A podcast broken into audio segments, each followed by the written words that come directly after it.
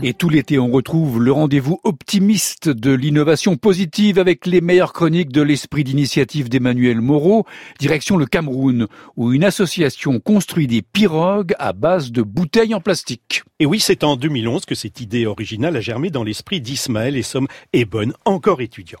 Un jour de tempête, il doit se mettre à l'abri dans la rue pour attendre que la pluie cesse.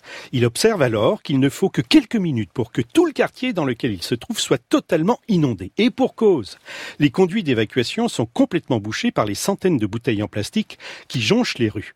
Ismaël se dit qu'il suffirait d'assembler ces bouteilles pour faire une petite embarcation qui lui permettrait de se rendre chez lui, ce qui au passage désengorgerait les conduits pour évacuer l'eau. Quelques années plus tard, Ismaël se lance dans la fabrication de sa pirogue de récupération.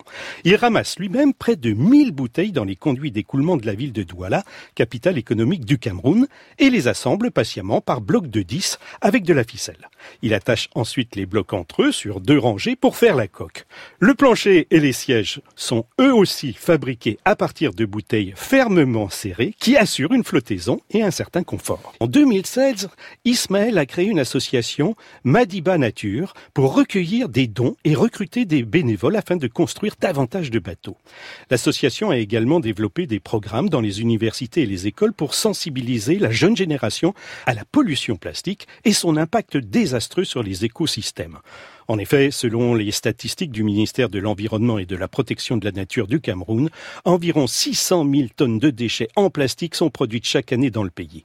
Ces déchets ne sont généralement pas recyclés et polluent durablement les espaces naturels et côtiers. Il ne s'est pas contenté de construire des bateaux, comme l'expliquait Emma Stocking de Spark News, l'agence des bonnes nouvelles. Ismaël a décidé de diversifier la production de Madiba et Nature. En plus des pirogues, il construit désormais des lits, des lustres et même des maisonnettes pour touristes à partir de bouteilles en plastique qu'il ramasse dans la nature ou le long des rivières.